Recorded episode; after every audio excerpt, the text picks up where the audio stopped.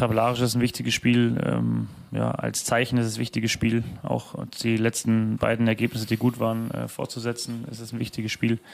Völlig unabhängig von der Vergangenheit oder den Statistiken zuvor. Wir sind uns auch sicher, dass wir wissen, was unsere Fans von uns erwarten, uns von uns sehen äh, wollen. Ja, und dem möchten wir gerecht werden. Von der ersten Sekunde an und das Ganze dann halt durchzuziehen, es nicht nur in der Anfangsphase zu zeigen, nicht nur in der ersten Halbzeit, sondern halt auch zu Beginn der zweiten Halbzeit und dann bis zum Ende. Und dann bin ich mir sicher, dass die Atmosphäre dazu beitragen kann, dieses Spiel dann morgen positiv zu gestalten. Man hat das den beiden Trainern gestern auf der Pressekonferenz so richtig angemerkt. Die sind angespannt, aber die sind auch heiß. Was für ein Spiel am neunten Spieltag. Gefühlt zu diesem frühen Zeitpunkt der Saison noch nie so wichtig gewesen. BVB gegen FCB, Dortmund gegen Bayern. Und natürlich reden wir heute drüber. Wir haben alte Anekdoten von unseren Reportern. Wir haben mit einem Ex-Spieler gesprochen. Wir sprechen mit unseren Reportern aktuell, ne? die sind natürlich vor Ort. Wir haben den Schiedsrichter-Experten dabei und eine Menge mehr. Also dranbleiben lohnt sich. Ich bin André Albers. Stammplatz. Dein täglicher Fußballstart in den Tag. BVB gegen Bayern. Ein Spiel mit einer unglaublichen Geschichte. Bundesligaspiele, Pokalfinals und sogar ein Champions League-Finale mit dabei. Einer hat eine Menge davon gesehen und deswegen natürlich auch eine Menge zu erzählen. Und zwar unser Bayern-Insider Christian Falk. Servus André, hier ist dein Bayern-Insider. Ja, Dortmund gegen Bayern, das ist natürlich Rivalität pur, der Klassiker. Allerdings, das war schon mal heißer. Die Woche hatten wir ein Gespräch mit Sportbild zusammen. Aki Watzke, Oliver Kahn und ja, da kam man natürlich nicht drum herum, die alten Bilder vom Vulkan auszupacken. Ja, legendär sein Sprung mit gestreckten Beinen gegen Chapuisat und natürlich auch seine Schmuseattacke gegen Heiko Herrlich. Kahn kann inzwischen drüber lachen, meinte, zwei Meter Abstand seien es gewesen bei seinem Sprung, aber er weiß natürlich selber, dass es nicht wahr ist. Er freut sich immer noch, dass dieses Duell von ihm geprägt ist, so wie sein Eier-Eier-Spruch immer wieder bei Ostern rauskommt. Aber es gab natürlich auch andere Skandälchen. Ich erinnere mich, Deutschland wird Weltmeister WM 2014 und zwei Wochen später steht Basti Schweinsteiger auf einer Bar, Frauen 26 hieß die damals, direkt bei mir ums Eck im Büro und äh, intoniert BVB-Hurensöhne. Ganz kurz nach dem WM-Titel, äh, wir erinnern uns, Kevin Großkreuz war sein Hauspartner in einer Villa im Campo Bahia. Das kam gar nicht gut an. Da musste er sich dann auch entschuldigen. Schließlich war er auch der avisierte neue Kapitän. Da geht sowas natürlich nicht. Aber das sind eben Dinge, die so ein Duell so reizvoll machen. Und wer weiß, vielleicht gibt's auch in dieses Mal wieder eine Spitze hier und da. Auf jeden Fall richtig hitzig. Da wird's erst auf dem Platz der Schweini, ne? Traut man dem eigentlich gar nicht zu, dass er so frech ist. Und nicht nur Falki hat eine Menge auf Bayern-Seite erlebt. Auch unsere BVB-Reporter-Legende Jörg Weiler war bei gefühlt ja, allen bisherigen Aufeinandertreffen mit dabei. Und natürlich hat der auch eine richtig verrückte Story zu erzählen. Also bei den unzähligen Schlachten, die ich schon bei den Duellen zwischen Borussia Dortmund und äh, Bayern München dabei sein durfte, egal ob es in der Champions League beim Finale war 2013 oder in der Meisterschaft oder im Pokal, ist mir natürlich eins besonders haften geblieben. Das war das Hackentor von Robert Lewandowski 2012. Das war eines der sensationellsten Spiele, Heimspiele, die ich gesehen habe. Und kurz nach dem Treffer von Robert Lewandowski in der 77. Minute hält Roman Weidenfelder auch noch einen Elfmeter von einem Robben. Dortmund gewinnt die Partie und wird anschließend Meister. Und da sieht man mal, wie sich die Zeiten geändert haben. Da hatte ich dann als Reporter die Idee, Robert Lewandowski anzusprechen, ob er mir mal seine Hacke zeigen könnte. Und dann hat er sich in der Tat dahingestellt, ist mit mir in einen kleinen Raum gegangen im Dortmunder Signal Iduna Park und hat die Schuhe ausgezogen und hat seine Hacke gezeigt. Und wir haben davon ein Video gemacht. Hier zeigt uns Robert Lewandowski die Meisterhacke. Und diese Meisterhacke, die hat mir dann tatsächlich sogar mal mehr oder weniger den Arsch gerettet, nämlich als ich bei der Europameisterschaft 2012 in Polen war, hatte ich einen Verkehrsunfall, weil ein Stadtstreicher, der ziemlich betrunken war, auf einmal mitten auf der Straße aufgetaucht ist und ich keine Chance hatte, als den Wagen nach links in einer Verkehrsinsel zu rammen. Und äh, auf jeden Fall kam dann die Polizei und die Polizei war dermaßen unfreundlich und grob zu mir, hat mich gefülzt und war überhaupt nicht gut auf den Deutschen zu sprechen. Und Gott sei Dank hatten zum einen zwei Studenten den Unfall äh, beobachtet. Und was mir dann aber extrem in die Karten gespielt hat, bei der Führerscheinüberprüfung bin ich dann auf die Idee gekommen, denen das Video zu zeigen mit Robert Lewandowski. Und auf einmal waren die Jungs wie verwandelt, total nett, sind noch mit mir zu McDonald's gefahren und haben mich, weil ich kein Auto mehr hatte, nach Hause gefahren. Das ist also die Anekdote, die mir beim Hackentor von Robert Lewandowski immer einfällt. Also Leute, ich weiß ja nicht, wie es euch geht, aber vom Weiler hätte ich früher auf jeden Fall gerne die gute Nachtgeschichten vorgelesen bekommen. Dem könnte ich den ganzen Tag zuhören. Wir haben jetzt von der Bayern-Seite eine Menge gehört und auch vom BVB. Ich habe mir gedacht, sprechen wir doch mal mit jemandem, der für beide Teams gespielt hat. Insgesamt hat der Mann 190 Spiele für den BVB gemacht und 191 für die Bayern. Ich spreche von Thomas Helmer, mittlerweile ja Moderatorenkollege und der hat sich Zeit genommen, sich jetzt unterwegs in ein Café gesetzt, um kurz mit uns über diesen Klassiker zu sprechen. Thomas, erstmal danke, dass es geklappt hat. Ich würde sagen, wir fangen mal mit deiner Zeit in Dortmund an. Da warst du ja zuerst. Da war die Rivalität jetzt ja noch nicht so richtig groß, oder? Ich meine, der BVB hat das Niveau damals noch nicht gehabt. Wir waren damals nicht auf Augenhöhe, das kann man ruhig so sagen. Genau, das kam dann später. Und äh, wie hast du das aus Bayern-Sicht wahrgenommen? Also als du dann Bayern-Spieler warst, hast du immer noch mal gedacht, oh Mensch, wie die sich entwickelt haben, das ist ja gut? Oder war dir das komplett egal und du warst im Bayern-Tunnel? Nee, ich hatte ja in Dortmund auch super sechs Jahre und am, am Schluss auch, bevor ich nach München gegangen bin, dann auch äh, ein gewisses Standing in der Mannschaft. Also das war mir natürlich nicht egal. Ich erinnere mich an mein erstes Spiel in Dortmund. Also das war, glaube ich, das dritte Bundesligaspiel. Ich bin mit den Bayern in Dortmund aufgelaufen und zum Warmmachen rausgegangen. Und weil ich es gewohnt war, bin ich erstmal auf die schwarz-gelbe Wand zugelaufen. das Five-Konzert und das Ausbuchen kann, kann, kann sich, glaube ich, jeder vorstellen. Da bin ich ganz schnell in die andere Ecke, an die Ex-Vereine und habe mich dann bei den Bayern-Fans ähm, aufgewärmt, ja. Du weißt ja, wie das ist, wenn du gegen deinen größten Konkurrenten spielst. Ist es tatsächlich so, dass man sagt, man braucht da eigentlich keine großen Motivationsreden vor dem Spiel, weil da weiß jeder, worauf es drauf ankommt? Also kratzt man da automatisch nochmal mehr Prozent raus? Ja, eigentlich sind das ja immer die vermeintlich einfachen oder leichteren Spiele. Ne? Weil du da, wie du schon gerade beschrieben hast, oder wie das auch jeder so empfindet, da bist du ja schon bis in die Haarspitzen motiviert. Es ist manchmal viel schwieriger, gegen vermeintlich kleinere Gegner das hinzubekommen und sich hundertprozentig darauf vorzubereiten und zu konzentrieren. Also eigentlich braucht man dafür jetzt nicht mehr so viel zusätzliche Motivation, zumal das ja auch heutzutage noch mehr, aber auch in den Medien natürlich entsprechend auch immer bewertet wird und alle auf dieses Spiel dann nur hin, hinarbeiten. Glaubst du, das ist der Grund, warum die Bayern auch regelmäßig so gut gegen den BVB aussehen?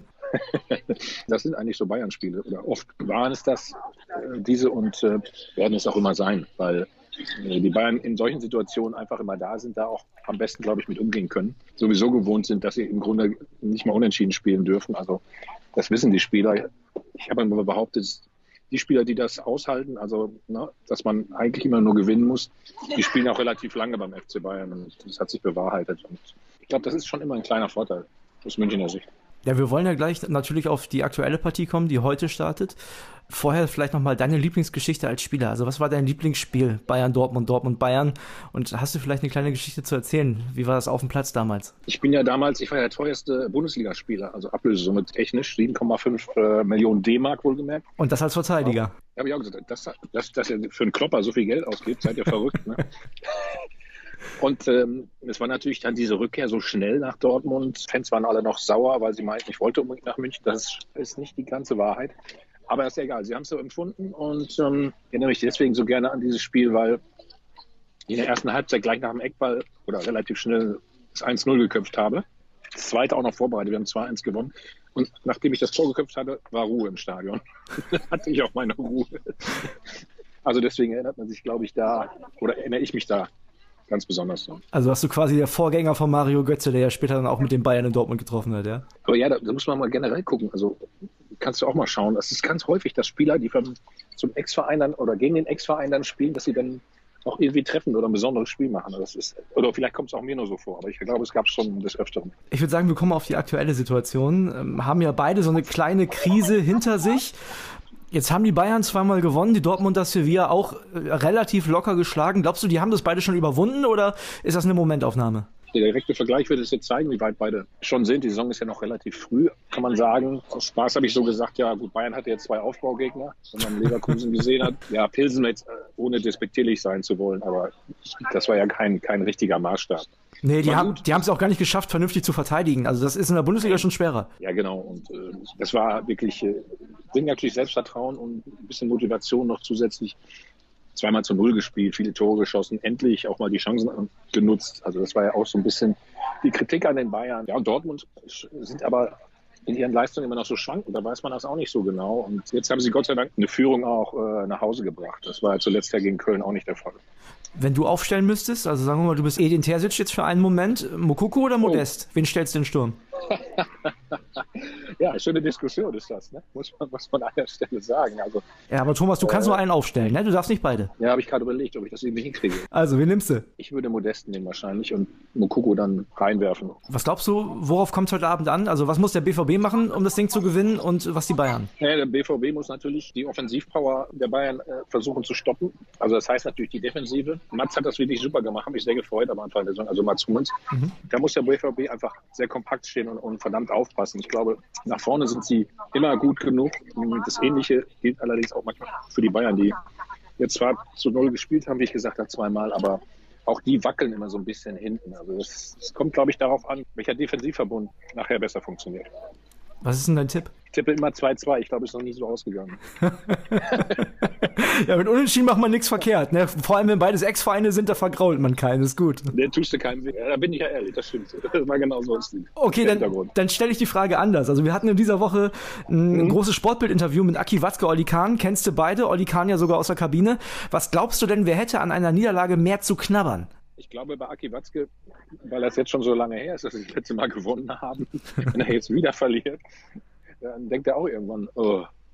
Also da ist der Frust, glaube ich, äh, relativ groß. Bei Olli, Olli wird sich natürlich auch ärgern, das ist ganz, ganz klar, aber ich glaube, das bei Aki Watzke ein Schema sein. Ich frage jetzt mal nicht, wem du heute Abend die Daumen drückst. Ich möchte dich nicht in die Bredouille bringen, da eine Antwort zu geben und wünsche dir dann auf jeden Fall noch einen schönen Tag. Ja, schönes Fußballspiel heute Abend. Ja, wir wünschen uns ein spannendes Spiel vor allen Dingen. Ne? Also, wie gesagt, schöner Fußball. In dem Sinne. Bis, Bis dann.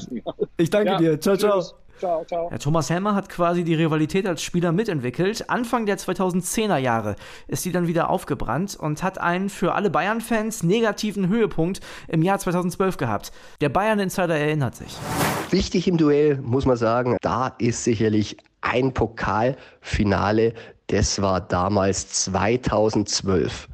Da hat Dortmund ja die Bayern aus dem Olympiastadion geschossen, muss man ehrlicherweise sagen. Und die haben da so gejubelt auf der Tribüne, dass die Bayern wirklich die Nase voll hatten. Da haben sie beschlossen, jetzt greifen sie voll an. Und das haben sie getan auf dem Transfermarkt. Sie haben angegriffen. Ja, sie haben dann auch Mario Götze verpflichtet. Das tat Dortmund weh. Sie haben Lewandowski verpflichtet. Das tat Dortmund weh. Und sie haben Hummels zurückgeholt. Tat auch Dortmund weh. Und hätten sie vielleicht nicht ganz so sehr gejubelt über diesen Sieg, da wäre es vielleicht alles anders gekommen. Aber am Ende war es der Anfang einer Bayern-Ära und diese zehn Titel in Folge sind vielleicht dessen Ergebnis. Ja, und diese Ära dauert immer noch an und man hat in diesem Jahr zum ersten Mal seit langer Zeit wieder das Gefühl, diesmal geht was. Vielleicht sind die Bayern endlich wieder zu schlagen. Ich glaube, deshalb ist dieses Spiel am neunten Spieltag auch schon gefühlt so wichtig. Ne? Also wenn man bei den BVB-Fans nachfragt, dann werden da sicherlich viele darauf hinweisen, dass in den vergangenen Jahren ja auch immer wieder die eine oder andere, zumindest strittige Schiedsrichterfehlentscheidung mit dabei war. Und tatsächlich gab es ja auch vor diesem Spiel wieder eine Schiedsrichterdiskussion. Pfeifen wird heute Abend Dennis Eiteken und das ist bemerkenswert, weil der im Landkreis Fürth und damit im Bundesland Bayern wohnt. Ich habe mal unseren Bildschiri Toto Kienhöfer angehauen und der erklärt uns das alles jetzt mal ganz genau. Hi André, das wichtigste Spiel der Liga sozusagen, Dortmund gegen Bayern und ein Schiedsrichter aus dem Landesverband Bayern, Dennis Eitekin. Äh, für mich eine logische Ansetzung. Äh, Corona macht's möglich. Vor Corona war es so, dass man landesverbandsneutral die Schiedsrichter ansetzen musste. Eitekin kommt aus der Nähe von Fürth, das ist halt der bayerische Landesverband. Aber so denken halt äh, Fußballer. Bei anderen Sportarten ist es so, dass es dann halt auch Ansetzung gibt, wo man im Fußball sagen würde, das gibt's doch nicht. Wenn ich mal erinnern darf, 2002, 2010, Olympische Spiele, Finale USA gegen Kanada. Und beides Male hat ein Schiedsrichter gepfiffen, der aus den USA kam, weil der beste Schiedsrichter pfeift das wichtigste Spiel. Das ist ein NHL-Schiedsrichter gewesen und er hat USA gegen Kanada gespielt und der Schiedsrichter kam aus den USA. Im Fußball undenkbar, weil da werden Verschwörungstheorien ja gezaubert, dass ja ein Schiedsrichter aus Fürth ja Bayern bevorzugen kann oder wenn ein Spiel ist Italien gegen Argentinien und der Schiedsrichter kommt aus Europa, dann wird ja vermutet, ja, der ist Europäer, der wird Italien bevorzugen. Völliger Quatsch, völliger Käse. Der Beste muss eigentlich die besten Spiele pfeifen. Das ist bei Eitekin so und dementsprechend gibt es da überhaupt keine Diskussion, dass Dennis Eitekin am Samstag das Spiel leitet. Und ich weiß ja, wie er tickt und dem geht das am Arsch vorbei. Äh, ob der Dortmund gegen Bayern spielt oder Wuppertal gegen Bottrop, das ist ihm völlig egal. Der wird sein Ding machen und eine geile Leistung abliefern. Da bin ich fest von überzeugt, weil er hat die Reputation bei den Spielern, er hat die Anerkennung bei den Zuschauern, bei den Medien und dementsprechend ist die Ansetzung einfach nur logisch, dass Dennis das wichtigste Spiel der Liga leiten wird. Liebe Grüße aus Herne vom Toto und Glück auf. Ja, spannender Fakt mit den Eishockey-Finals. Also, das wäre im Fußball tatsächlich undenkbar. Also, wir haben jetzt Anekdoten gehört. Wir haben mit einem Ex-Spieler gesprochen und natürlich auch mit dem Schiri-Experten. Fehlen nur noch die aktuellen, die ganz heißen Infos. Heiko Niederer ist für die Bayern in dieser Woche ganz dicht dran und Sebastian Kulzberger für den BVB. Und natürlich müssen wir mit denen jetzt auch noch sprechen, ist ja klar. Also, erstmal die Frage, wie sehen denn die Aufstellungen heute Abend aus? Die Aufstellung der Bayern im Kracher und da gibt es eigentlich nur eine spannende Frage. Spielt Josua Kimmich oder spielt er nicht? Seit gestern ist ja klar, Thomas Müller kann noch nicht wieder ran, hat noch leichte Erkältungssymptome nach der Corona-Quarantäne. Josua Kimmich hingegen war beim Training dabei, ist auch in Dortmund mit dabei und äh, ja, Julian Nagelsmann hat es noch offen gelassen, ob er ihn spielen lassen wird von Anfang an. Pokert da eben noch ein bisschen, sagt, das muss eben sinnvoll sein, ob der Mittelfeldmotor ran kann nach fünf Tagen Pause, wo er fast nichts machen konnte. Also das ist die entscheidende Frage, spielt er im Mittelfeld oder nicht. Ja, ansonsten ist die Aufstellung relativ klar natürlich. Manuel Neuer im Tor, in der Abwehr Pavard, Upamecano, De Licht und Davis. Davor, ich gehe jetzt mal davon aus, dass Kimmich nicht von Beginn an spielt. Dann wären es äh, Sabitzer und Goretzka. Davor dann Sané auf rechts, Musiala in der Mitte für Müller und äh, Mané auf links und Gnabry dann im Sturm. Da dürfte es wenig Überraschungen geben. Also das ist fast die Aufstellung wie auch gegen Pilsen, die ja 5 zu 0 gewonnen hat. Also einzige Frage, Kimmich, ja oder nein, das wird sich erst heute Abend entscheiden. Das ist die Aufstellung von Borussia Dortmund im Ligagipfel gegen die Bayern. So will Trainer Edin Terzic probieren, den Rekordmeister zu schlagen. Gregor Kobel kehrt ins Tor zurück. Er war zuletzt angeschlagen. Dafür hat ja Ersatzkeeper Alex Meyer gespielt, hat seine Sache ordentlich gemacht, aber jetzt ist die etatmäßige Nummer 1 zurück und wird, wenn alles glatt läuft, zwischen den Pfosten bei den Dortmundern stehen. Als Rechtsverteidiger Thomas Meunier er hat zuletzt sehr gute Leistungen abgeliefert, ist auf der Position gesetzt. In der Innenverteidigung gibt es die erste große Überraschung. Da wird voraussichtlich Mats Hummelt spielen. Er wird Nico Schlotterbeck ersetzen. Er war zuletzt krank und konnte ein paar Tage nicht trainieren, aber er meldete sich bereits gestern fit für das Spiel gegen die Bayern und er war zuletzt in einer super Verfassung und wird deshalb an der Seite von Niklas Süle spielen. Da treffen die beiden Ex-Bayern auf ihre alten Mitspieler. Es wird ein spannendes Duell werden. Links dann Rafael Guerrero, eigentlich die Bank auf der linken Seite. Es gibt auch keine andere Alternative. Zuletzt wieder getroffen in Sevilla. Er wird es mit einem der schnellen Flügelspieler zu tun bekommen. Im defensiven Mittelfeld Jude Bellingham und Sully Oetschan. Bellingham auch Mann des Spiels in Sevilla in überragender Verfassung hat dort Bildnote 1 bekommen. Ja, auf ihn wird es definitiv ankommen gegen die Bayern. Dann auf der rechten Seite, rechts offensiv, wird Karim Adiemi spielen. Im Zentrum Julian Brandt, weil Marco Reus es nicht rechtzeitig geschafft hat. Er ist nach seiner Sprunggelenksverletzung auch noch krank geworden. Und links dann Daniel Mahlen. Und im Sturm wird es voraussichtlich Yusufa Mokoko werden in Sevilla eine bärenstarke Leistung abgeliefert und er hat deutlich die besseren Karten als sein Kontrahent Anthony Modest, dem ja bisher in dieser Saison erst ein Tor gelang. Also, personell wissen wir jetzt Bescheid. Zuletzt waren ja beide offensiv ganz gut. Was bedeutet das für den Matchplan der Mannschaften heute? Ja, was für ein Spiel wird das heute Abend? Die letzten Klassiker waren ja eher äh, wilde Spiele, wo es ziemlich auf und ab ging. Julian Nagelsmann hat auf der PK gestern verraten, dass er so ein Spiel diesmal eher nicht erwartet, sondern eher defensiv stehende Dortmunder, die eher ja erstmal ihr Heil in der Defensive suchen, kompakt stehen werden, tief stehen werden und dann versuchen werden, mit den schnellen Spielern vorne zu kontern.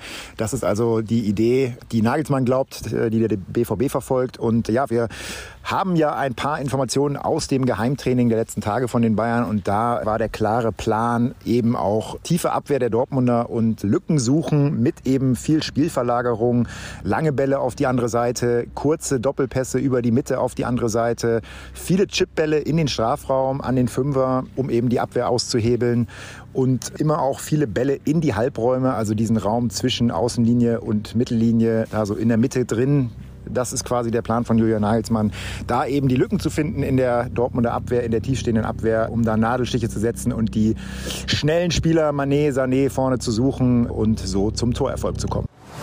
Was vor allem auffällig war auf der Pressekonferenz, er hat immer wieder das Wort Mut benutzt. Mutig müssen die Dortmunder sein, sie müssen mutig nach vorne spielen, mutig agieren und vor allem auch mutig im 1 gegen 1 sein. Darin sieht er die große Chance. Ein bisschen soll das Spiel gegen Man City, wie sie sich in den ersten 80 Minuten verkauft haben, als Blaupause dienen. Dort hat man den großen, großen Favoriten auf den Henkelpott lange, lange Paroli bieten können, konnte sogar in Führung gehen. Da hat man alles reingeworfen und hat exzellent verteidigt und natürlich dann versuchen, die Nadelstiche in der Bayern-Defensive zu setzen, um dann vielleicht das eine oder andere Tor zu erzielen. Stürmende Bayern und ein vielleicht etwas defensiverer BVB fehlen natürlich noch die Prognosen unserer Reporter. Jungs, was sagt ihr? Wie geht's aus? Ich erwarte heute Abend tatsächlich ein spannenderes Spiel als die letzten Male im äh, Klassiker. Ja, Dortmund und Bayern ja so ein bisschen auf Augenhöhe und ich glaube, die letzten beiden Spiele, eben dieses 4-0 gegen Leverkusen und das 15-0 gegen Pilsen, da dürfen sich die Bayern nicht zu sehr blenden lassen. Das waren im Endeffekt Aufbaugegner, die nicht gut drauf waren, beziehungsweise im Fall von Pilsen einfach auch nicht gut genug waren, um Bayern wirklich zu testen. Bei Dortmund wird das anders. Sie können es, wenn sie eben einen guten Tag haben und darauf hoffen wir natürlich als Fußballfans alle heute Abend, dass es eben ein richtig rassiges Duell wird bisschen hin und her geht. Ich glaube, es wird äh, ein enges Spiel. Ich könnte mir vorstellen, dass es am Ende vielleicht ein Unentschieden gibt. Hoffentlich kein 0 zu 0, sondern dass wir ein paar Tore sehen. Im Endeffekt glaube ich natürlich, wenn Bayern wie zuletzt es doch schafft, ein frühes Tor zu machen, dann kann es auch einen hohen Bayern-Sieg geben. Das muss Dortmund auf jeden Fall versuchen zu verhindern, denn immer wenn Bayern frühe Tore gemacht hat, dann gab es auch überzeugende Spiele. Wenn sie dagegen ja, ein bisschen nervös werden, dann hat Dortmund definitiv eine Chance sogar zu gewinnen. Dortmund gegen Bayern, das wird natürlich Emotionen pur. Über 81.000 Fans werden im Stadion erwartet. Aus aller Welt schauen alle Leute zu. Und das wird natürlich ein richtig interessantes Spiel. Nicht nur, weil die beiden besten Mannschaften Deutschlands gegeneinander spielen, sondern auch aufgrund der Tabellenkonstellation. Sie liegen beide momentan punktgleich in der Liga beieinander. Und ja, das Spiel ist natürlich nicht meisterschaftsentscheidend, aber es gibt natürlich eine Richtung vor, wo die Reise hingehen kann, für den einen als auch für den anderen. Und in den letzten Jahren oder konkreter gesagt in den letzten sieben Ligaspielen konnte Dortmund nicht gewinnen. Und Dortmund hat sich in Sevilla sehr ordentlich präsentiert. Natürlich gab es ein paar Defensivprobleme, weil Sevilla auch immer wieder zu Torschüssen kam. Aber trotzdem gehe ich mal davon aus, dass endlich mal keine Niederlage geben wird, dass die Horrorserie dann endlich mal reißt und ja, Dortmund zumindest einen Punkt mitnimmt. Aber ich bin da dann doch ein bisschen mutiger, wie es Edin Terzic dann auch verlangt und ich tippe mal auf ein 2 zu 1. Beide glauben, da ist was drin für den BVB. Leute, ich freue mich. Zum Schluss fehlt eigentlich nur noch ihr. Ich habe euch gesagt, ich will Ansagen hören. Warum gewinnt euer Club das Ding heute Abend? Ja, und jetzt seid ihr dran.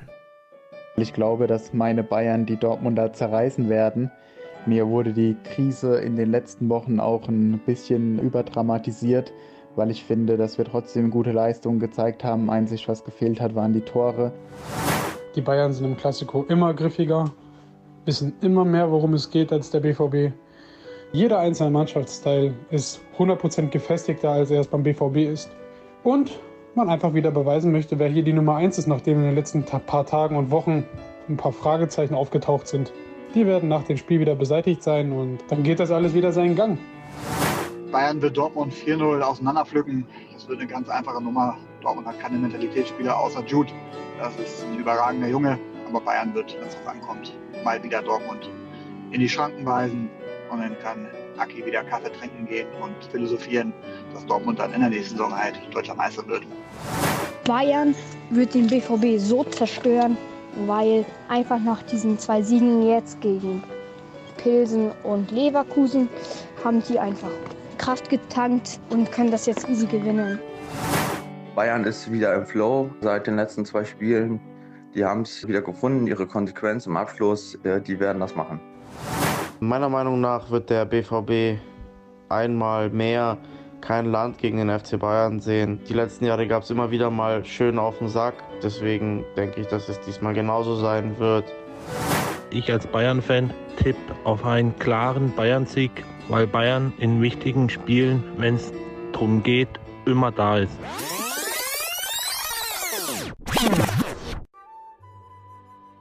Die Hoffnung ist, dass der BVB gegen Bayern eine Leistung bringt wie gegen City. Und da hat man ja gesehen, dass man auch mit den ganz großen Mannschaften Europas mithalten kann.